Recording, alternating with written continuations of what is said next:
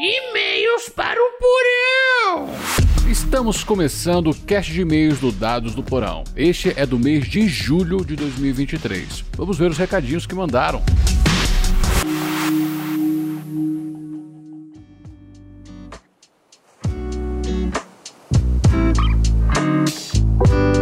Nós temos um recadinho. É. E é uma, de uma pessoa recorrente. Ah, então bora começar a ler.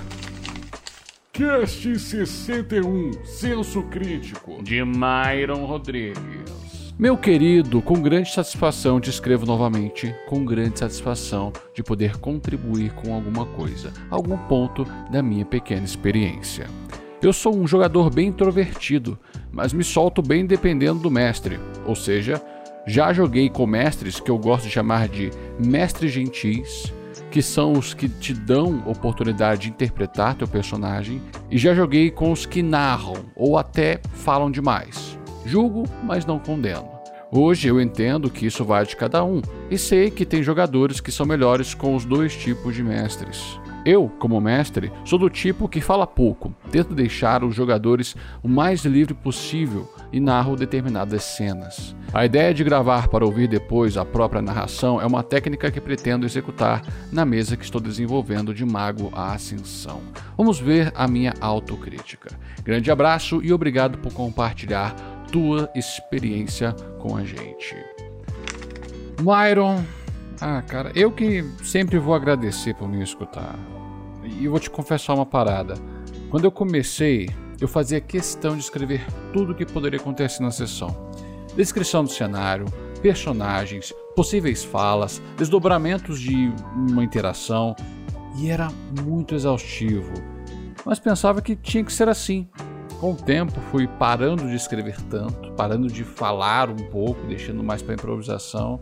Só que ainda hum, tinha aquele que, porque a minha forma de pensar RPG, de preparar RPG no início, ela meio que moldou, né? ela ajudou, a contribuiu a forma como eu narrei por todo esse tempo.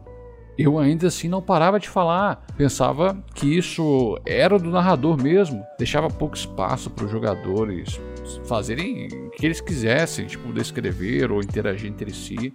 E em 2015, que de fato eu comecei a deixar as descrições mais soltas, e quando eu falo isso é a improvisar mais, entende? E quando fui narrar pro pessoal lá do Beholder Cego em 2021, aí eu dei uma escorregada violenta, viu? Não sei, talvez por uma questão de eu estar muito preocupado com o espectador, tentar fazer um, um, programa que entretenha mais o espectador, eu tenha pisado na bola, mas foi essencial viu, ter, ter essa pisada na bola, porque eu notei esse meu vício voltando à tona. E agora adotei uma nova forma de preparar a sessão. Prepare apenas aquilo que você não consegue improvisar. Isso é música, imagem de NPC ou item e mapa de batalha.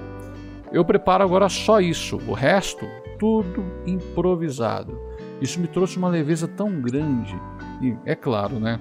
Pelo fato de eu improvisar mais e deixar mais espaço para os jogadores interagirem, fazer o que eles quiserem, ainda quando eu percebo que tem um jogador que não está pra, falando muito, os outros estão falando demais, eu chamo esse jogador e falo assim: olha, o que, que seu personagem pensa sobre isso e o que, que ele vai fazer a respeito? Para trazer esse personagem para a narrativa. E foi uma mudança que eu diria que melhorou 100% da minha experiência narrando, sabe? É apenas pensar no problema da aventura e os jogadores me vêm com a solução deles. E aqui encerramos o cast do mês de julho. E agora vamos ver o que nos aguarda no mês de agosto. Eu te vejo na segunda e não se esqueça dos seus dados. O jogo é no porão.